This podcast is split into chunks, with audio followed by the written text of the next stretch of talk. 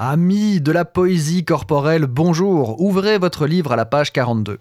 Après les qui coulent à cause du piquant, aujourd'hui nous allons étudier et comprendre le mécanisme derrière les fameux 3C du matin.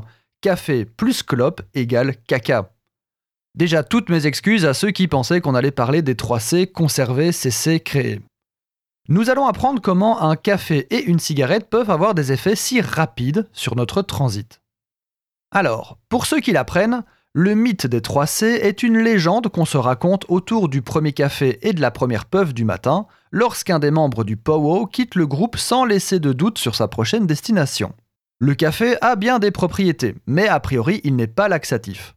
Néanmoins, une nuance est à apporter car s'il n'est pas laxatif stricto sensu, il favorise néanmoins le transit intestinal. En fait, le café stimule certains acides de l'estomac qui, eux, accélèrent le transit. Car ils vont dissoudre votre repas plus vite et un repas dissous voit plus vite le bout. Le gros intestin est aussi stimulé et c'est surtout lui qui délivre rapidement.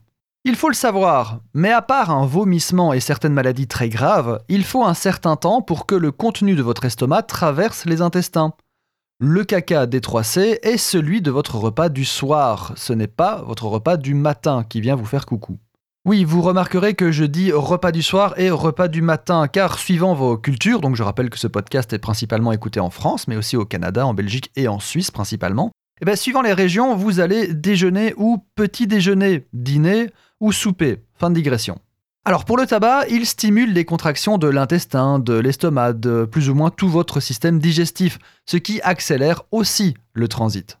Et forcément, deux choses qui favorisent l'appel des toilettes combinées ensemble exacerbent leurs effets respectifs. 1 plus 1 égale 3 en d'autres termes. Ah, et pour rappel, le tabac sous toutes ses formes est un poison lent et ne vous apporte rien si ce n'est des cancers, des infarctus ou une haleine de chien de chasse.